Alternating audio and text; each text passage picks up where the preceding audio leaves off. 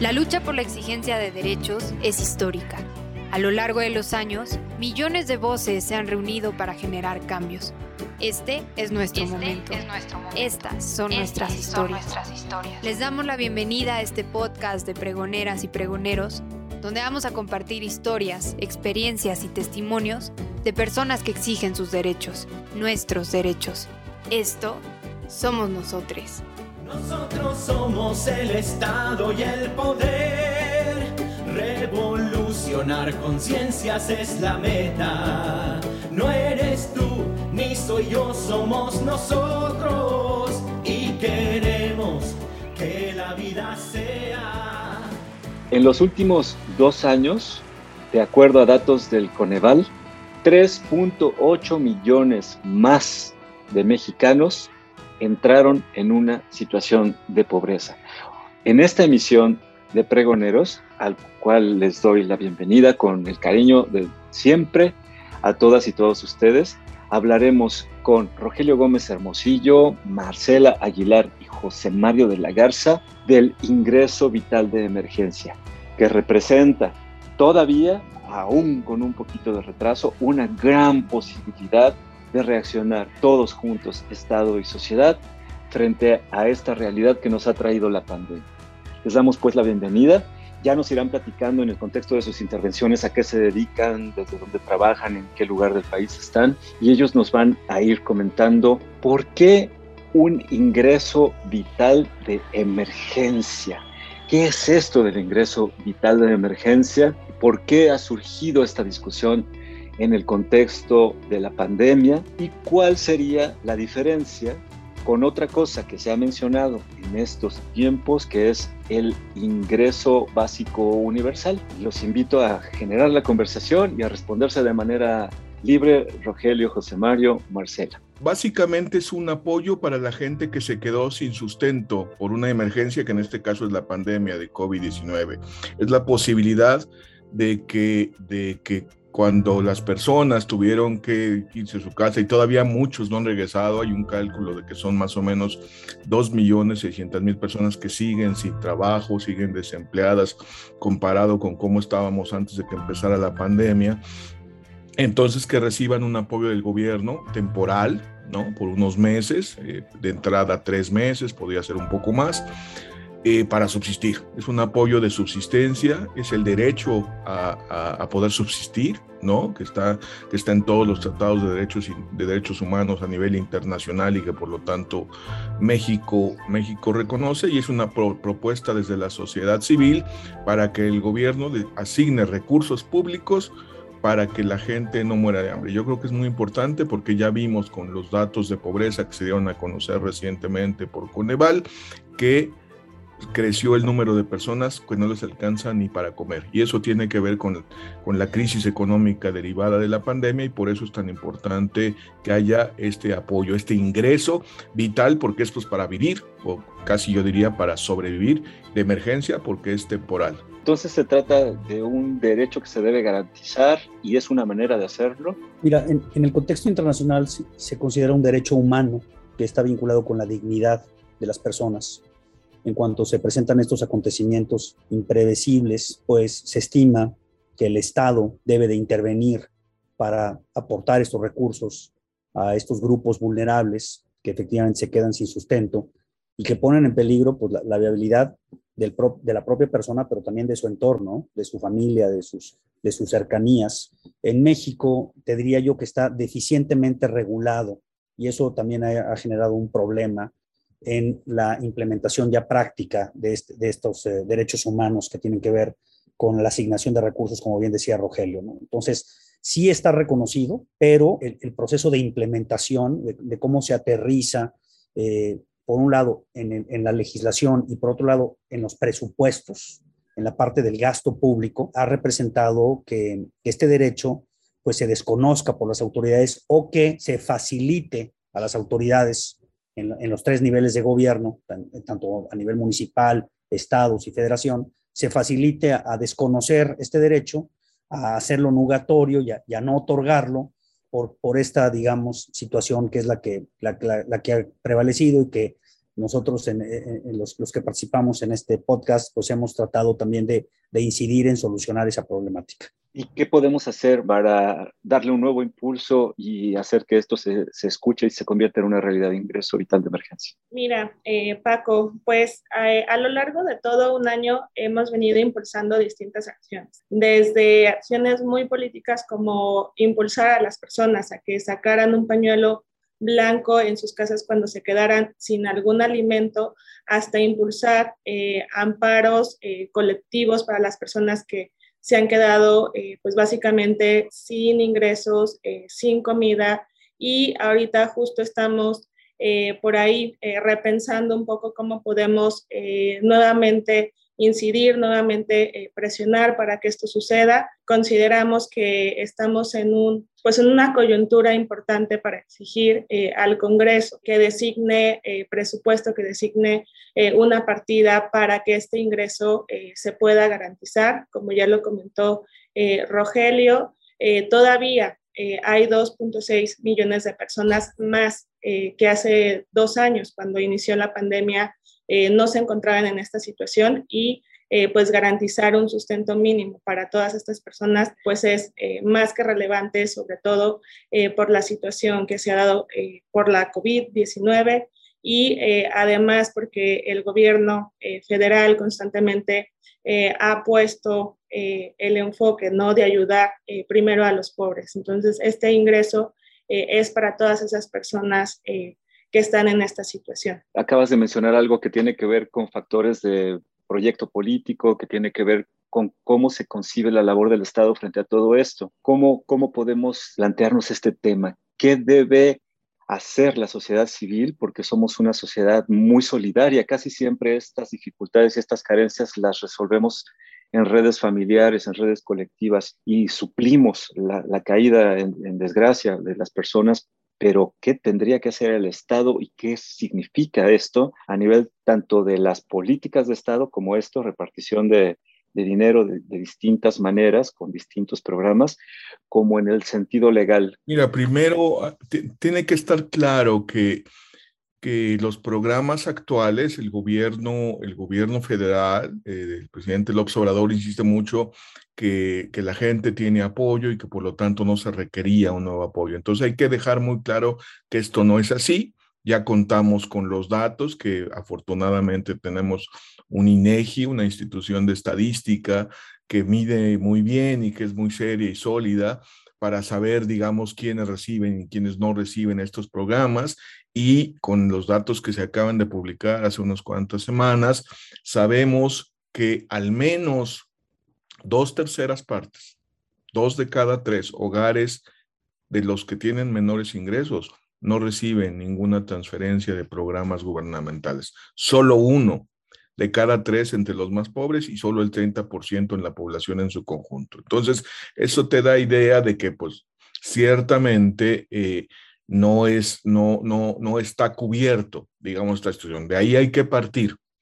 Y, lo segundo, pues, es que es una obligación del Estado, como ya lo comentábamos y como se me explicaba, que, que aunque no esté suficientemente legislada y que eso permite que se escabullan, que sean omisas las autoridades, pues el artículo primero es muy claro y la necesidad está ahí. Entonces, la sociedad civil yo creo que sí hay que exigir. Ya no estamos en los niveles de aquellos meses de abril, mayo y junio, en donde eran 12, 13 millones de personas las que se habían quedado sin sustento. Ahí era donde había que haberle entrado, por cierto, y, entonces no hubiéramos tenido el incremento de pobreza que tuvimos. Pero digamos, poniéndosela fácil al Estado, déjame decirlo así, ya son menos, es mucho más viable. Si le calculamos que un ingreso vital mínimo de emergencia para que la gente no muera de hambre es una canasta básica, 4 mil pesos al mes, entonces tres meses, 12 mil pesos, pues entonces, para un millón de personas necesitas 12 mil y para 2.6 necesitas 31 mil millones. Es decir, eh, es una cantidad importante, pero nada que, o sea, es, es nimia con respecto a presupuestos que se despilfarran en otras cosas o en proyectos que pueden esperar. No es que estén bien o mal, yo no entraría a esa discusión que ni viene al caso de, de si necesitamos un tren, una carretera, una refinería. Lo que sí sé es que primero la gente, y no lo digo yo, lo dijo el gobierno, entonces primero los pobres, pues primero que, que no haya nadie que se quede sin comer. Yo creo que esa es la lógica de, de, esto y hay que exigirlo como sociedad civil y hay que exigirlo a quien apruebe el presupuesto, como decía Marcela, a, a los diputados y a las diputadas, porque me parece que ya quedó claro que el gobierno no quiere escuchar, que sigue insistiendo que todo el mundo ya tiene transferencias. Lo bueno es que los datos son claros y entonces es el poder, es, es, la Cámara de Diputados como entidad de aprobación de presupuesto la que podría autorizar esto para que el gobierno, la Secretaría de Bienestar, que por cierto tiene un programa de apoyo a personas en situación de emergencia, pero al que le asignaron, eh, no me acuerdo, creo que 15 millones de pesos, o sea, o 50 creo, para no equivocarme, menos de 100 seguro, y necesitamos pues en el orden de los 30 mil o veintitantos mil, depende cuánta gente al final recibiera este apoyo, ¿no? O sea, está lejos, pero ahí está, nada más es cosa de asignarle el presupuesto. Yo haría, con base en lo que dice Rogelio y Marcela, varias reflexiones importantes. Primero, tenemos que lograr que estos, estos mecanismos sean institucionales, porque si no, eh, quedas en el ámbito de la discrecionalidad y en el, en el mecanismo de, de apoyos que se, que se transfieren desde, desde una visión política y con la creación de clientelas para objetivos electorales. Entonces, esto tiene que ser un mecanismo institucional,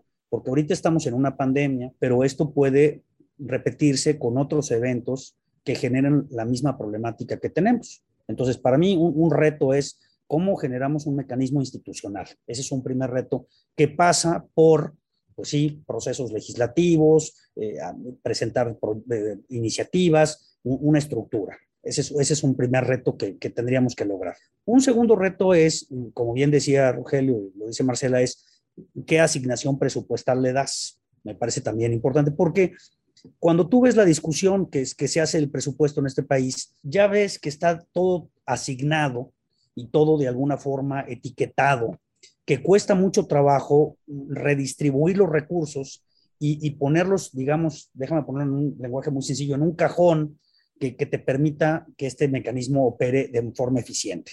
Entonces, hay que hacer una redistribución del presupuesto para que eh, eh, este mecanismo tenga, como bien decía Rogelio, una partida asignada. De otra manera, pues, se vuelve letra muerta. Hemos visto muchos ejemplos en México en donde se crean mecanismos de protección, yo, yo les platico eh, uno en que me ha tocado par participar defendiendo víctimas, que fue las comisiones para la atención de víctimas, en donde, bueno, se hizo todo este andamiaje, se hizo la estructura, no se dotó de presupuesto de una manera adecuada, y entonces tú tienes en México una población muy importante que eh, es, ha sido víctima de la comisión de un delito, pero no tienes el mecanismo para poderlos apoyar de una forma eficiente, ¿no? Entonces, este, este reto pasa por crear la institución, discutir cómo se hace la asignación presupuestal y un tercero que me parece muy importante, que es los mecanismos para determinar a quién se le asignan los recursos. Porque si, insisto, ¿verdad? si esto es un programa, programa electoral en donde te van a dar unas tarjetas porque tú estás en un contexto de apoyar en una cierta medida una posición política, no va a funcionar. Entonces, el mecanismo tiene que ser un mecanismo objetivo que permita de una manera rápida y sencilla la asignación de recursos. ¿Por qué? Porque si yo me voy a tardar meses intentando este, el que se me asigne un, una cantidad de, de, subsistencia, de dignidad, pues resulta ser que entonces el mecanismo tampoco funciona. Esto tiene que funcionar con muchísima rapidez, de, de manera que cuando yo haga la solicitud pueda tener, como bien dice Rogelio, la canasta básica para alimentarme, para poder salir adelante de la emergencia. Entonces, me parece que estas tres cosas, si no las ponemos en la, en la agenda y solamente enfocamos al tema COVID, pues podemos solucionar ahorita la problemática que es, por supuesto, importantísima con las eh, millones de personas que se han visto afectadas.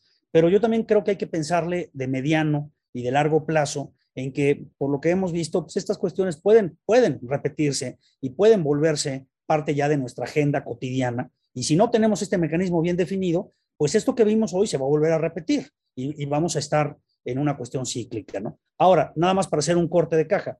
Hoy por hoy, que también es una situación anómala desde mi punto de vista, algunas personas han logrado que se les otorgue estos apoyos por, como decía este Marcela, por los juicios de amparo, y entonces vuelve, vuelve otra discusión, ¿no? Que en México para acceder a estos derechos tienes que acudir a los juicios de amparo, que son muy complejos y que son, pues, obviamente, este, marginales. Porque pues, el, juicio de amparo no, no se plantea como un mecanismo colectivo, se plantea como un, más bien como un mecanismo individualizado. Entonces, ahí está, yo así te daría una radiografía de cómo veo la problemática y los retos que habría que enfrentar hacia el futuro. Eh, aunque parezca complicado, nosotros consideramos ¿no? que esto es una eh, decisión que es viable en muchos sentidos, tanto políticamente como económicamente, y también es una decisión eh, de valores. Toda política pública tiene una complejidad en todos estos sentidos y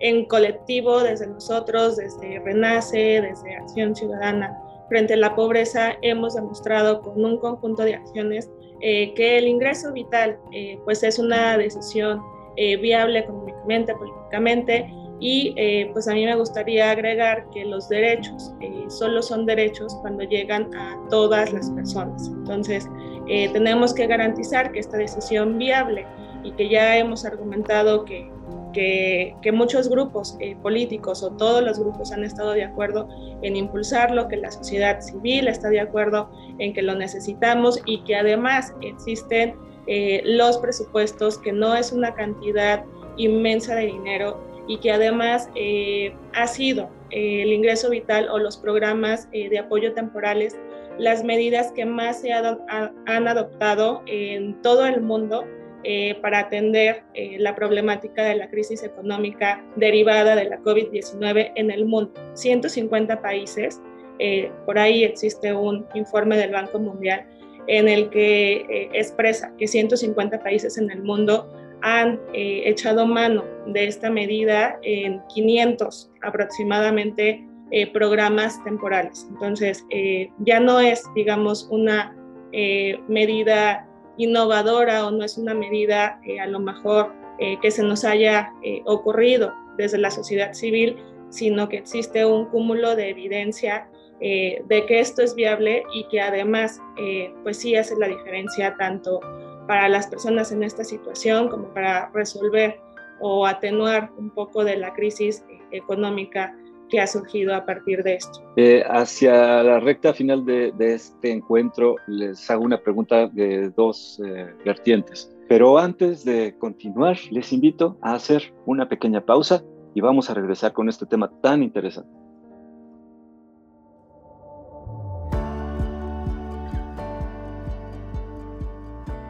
Ayúdanos a llegar a más personas para que conozcan, promuevan y exijan sus derechos. En Facebook, Instagram y Twitter nos encontramos como Nosotros MX y en YouTube como Nosotros Movimiento. Para escribirlo, recuerda que en lugar de la tercera O de nosotros va una X. Y no olvides visitar nuestra página web www.nosotros.org. Ahí podrás encontrar nuestra proclama, firmarla, saber un poco más de quiénes somos nuestros colectivos y toda la información de la campaña que estamos emprendiendo este 2021. Sigamos demostrando que en Bola resolvemos lo que una sola persona no puede.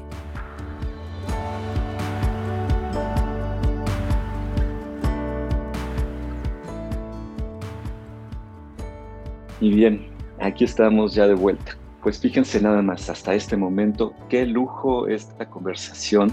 Y por lo pronto, bueno, este segundo bloque como les decía, les hago una pregunta de dos eh, vertientes. ¿Qué perspectiva? ¿Qué puede pasar si las cosas siguen así y la afectación tanto de la pandemia como de los efectos que van a seguir en cadena en los años siguientes siguen produciendo este aumento en la población en extrema pobreza y en pobreza?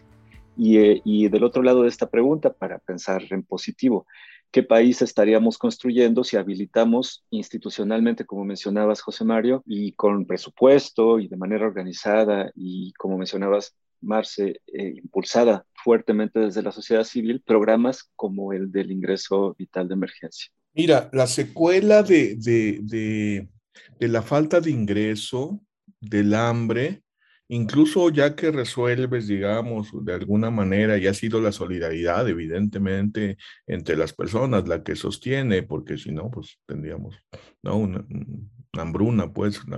Pero, pero la secuela es muy, muy grave porque la desnutrición durante los primeros años de vida te deja, te deja efectos para toda la vida, es decir, para, digamos, los, los, los niñas y niños en su primera infancia, ¿no? Que desnutrición eh, con, el, con el cerebro con menos capacidad para el futuro y más propenso a conductas antisociales. Y no me quiero poner dramático, pero pues así, así es.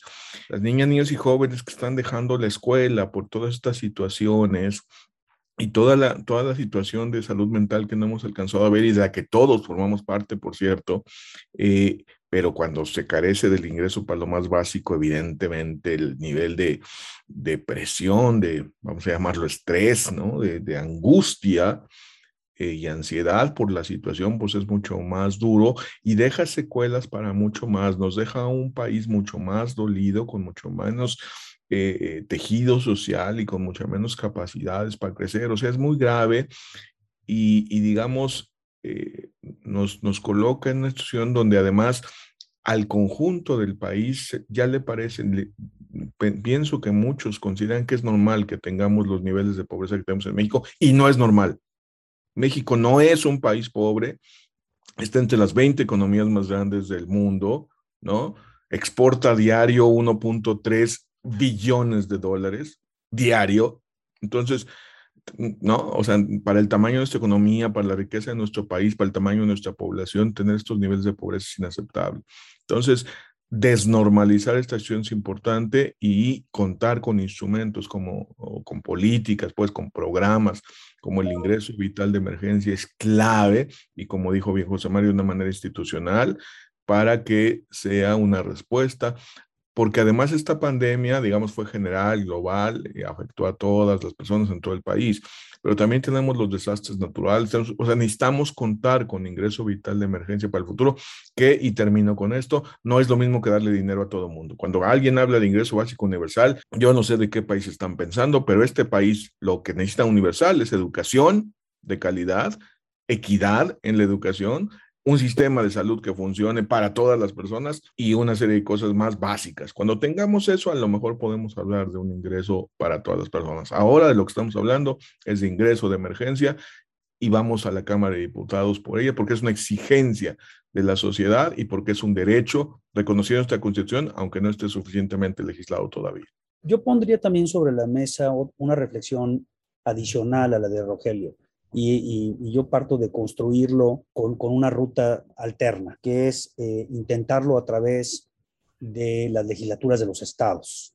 Es decir, eh, en, un contexto tan polarizado como se encuentra la discusión en el Congreso de la Unión y, en, en, una, en una situación política tan compleja como la que estamos viendo en el Congreso de la Unión, me parece que otra ruta de alcanzar la meta podría ser que el tema se abordara desde una perspectiva de la legislatura de los estados. Es decir, que a partir de leyes estatales, déjame ponerlo así, se logre considerar la existencia de estos eh, mínimos eh, vitales o mínimos de apoyo, como se ha estado platicando aquí, y que no tengamos que esperar a que sea un mecanismo que se desarrolle desde la federación, que también es mucho más complejo.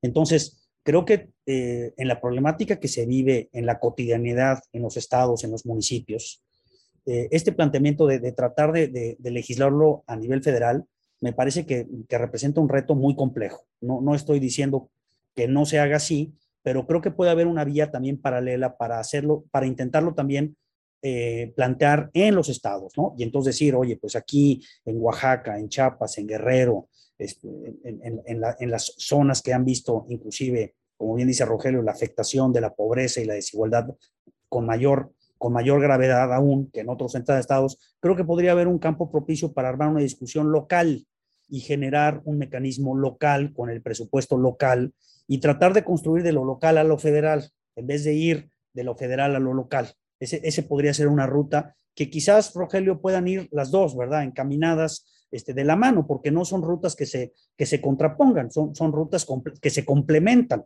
Y entonces tú podrías generar sociedad civil organizada en los estados con la problemática, es muy diferente la problemática de la desigualdad que de lo que pasa en Oaxaca que lo que pasa en Sonora. Son, son, son evidentemente situaciones de desigualdad, pero con diferentes problemáticas y quizás que se tienen que resolver de forma diferente también. ¿eh? Esta idea de querer em, tratar de encuadrar todo en una misma solución, luego no funciona en un país tan complejo como el, como el nuestro. Entonces, quizás podrías construir desde lo local con sociedad civil que se organiza, que es la que ha tenido la solidaridad, que es la que conoce a los grupos, que es la que, la que tiene una capacidad de maniobra mayor en su entidad, y ahí puedas también abrir una discusión. Y entonces podríamos tener la propuesta de Rogelio, que construirlo en el, en el Congreso de la Unión y propuestas locales que lo construyan a nivel de eh, estructuras y legislaciones de los estados. Y entonces podríamos tener un debate, creo que más intenso, eh, en dos frentes eh, y, pues, y, y, de aproximaciones, ¿verdad? Vamos tratando de lograrlo y vamos tratando de que el problema se resuelva, porque, porque sí, intentar resolverlo con, con juicios de amparo es totalmente inviable. Lo hemos hecho para visibilizar y para generar precedentes a través de los tribunales que reconozcan y que determinen que sí existe a nivel eh, de derecho humano, pero no, no puede ser tampoco la solución que le digamos a todas las, a todas las personas, oye, para que te den este, este, este apoyo, tienes que promover un juicio de amparo. ¿Qué es lo que ha pasado en la salud y qué es lo que está pasando? Estamos judicializando los derechos humanos a tal grado que ahora para que un derecho humano te sea reconocido y te sea respetado, parece que tienes que ir a un tribunal, lo cual es una aberración. Esto tendría que ser la excepción, no la regla general. Entonces, por ahí se puede construir algo complementario a lo que está diciendo eh, Rogelio y que me parece que podría servir como una, este, como digo, un, un sistema de acompañamiento. Muy interesante, José Mario. ¿Cómo cerrarías, Marce, este ejercicio de inteligencia colectiva? Mira, muchas gracias, Paco. Me gustaría responder un poco a, la pregunta eh, que hiciste al final de en positivo, ¿no? Eh, ¿Qué se pudo haber hecho? A lo mejor eh, ya es un poco tarde, pero lo que sí tenemos que pensar es hacia dónde, ¿no? Y creo que la pandemia pues ha evidenciado. La vulnerabilidad de los seres humanos y de las cosas que están fuera de nuestro alcance y que revelan lo que pues es importante, ¿no? Que al final es la vida de las personas y eh, pues se pudieron evitar millones de muertes. Eh, un reporte que sacó la UNAM hace algunos meses eh, evidenciaba que el 94% de las personas que murieron a causa de la COVID-19 pues estaban en una situación sumamente vulnerable. Entonces, eh, no podemos dejar de lado que estas situaciones eh, contingentes, estas situaciones eh, de crisis se volverán a repetir en el futuro y que para eso tendríamos que estar preparados y, no tendríamos que esperar a volver a estar en esa situación para repensar o para tomar una decisión cuando los países que mejor han logrado pues manejar los estragos de la pandemia ha sido eh, a partir de los esfuerzos colectivos y ha sido a partir de la solidaridad y a partir de que se han generado un conjunto de medidas eh, rápidas que, eh, dado el aprendizaje que hemos tenido en los últimos dos años de esta situación, tenemos que sentar las bases de un sistema de derechos, pero también que nos prepare ante estas situaciones de emergencia en el futuro. Les agradezco a los tres muchísimo el haber estado aquí en esta emisión de Pregoneros y les pido que para despedirse nos mencionen su nombre y desde dónde contribuyen, tanto a nivel geográfico como eh, de organización, a la reflexión y a la incidencia para una sociedad de derechos en México. Gracias. Eh, yo soy Rogelio Gómez Hermosillo, coordinador de Acción Ciudadana frente a la Pobreza, una iniciativa eh, respaldada por más de 60 organizaciones de la sociedad civil que busca por pues, todo eso, ¿no? cambios en la pobreza y la desigualdad. Y agradezco mucho la alianza con, con, con nosotros y con todos los colectivos que estamos impulsando el ingreso vital. Yo soy José Manuel de la Garza, eh, soy presidente de la Fundación Renace, que ha estado trabajando de la mano con nosotros en este proyecto de acceso al mínimo vital y hemos trabajado con la promoción de amparos y la elaboración de iniciativas y hemos estado colaborando con este, con este proyecto que es, como se ha dicho en este podcast, pues de gran relevancia, creo que son de los asuntos de mayor relevancia y agradecerles mucho el que podamos también pues comentar estos temas. Creo que socializarlos, explicarlos, difundirlos, también es una tarea que tenemos pendiente, ¿no? La tarea de difundir los derechos y de decirles a las personas que pues eh, estamos ocupados y preocupados porque estos derechos puedan eh, ser una realidad en nuestro país. Entonces, te, aprecio mucho, este, Francisco, la invitación y por supuesto a, Rogelio y a Marcela mandarles un fuerte abrazo con, mucha solidaridad desde San Luis Potosí, que es donde yo estoy, y pues continuaremos este, pregonando y trabajando duro y caminando para que esto se logre. Bueno, yo soy Marcela Aguilar, yo coordino el área de formación. Nosotros eh, nos dedicamos a llevar eh, pedagogía pública a todas las personas en el país para que conozcan sus derechos eh, desde distintas partes. Yo estoy en Guadalajara y pues fue un gusto compartir este espacio con grandes personas, con grandes seres humanos como lo es Rogelio y José Mario. Y pues muchísimas gracias por estar acá. Un abrazo. Gracias y gracias también a todos quienes nos han escuchado, a nombre de nosotros y a nombre de Pregoneros. Que tengan un lindo día. Este fue el podcast de nosotros, nosotras, nosotres, de las pregoneras y pregoneros con quienes nos organizamos en una campaña continua para exigir, nuestros, derechos.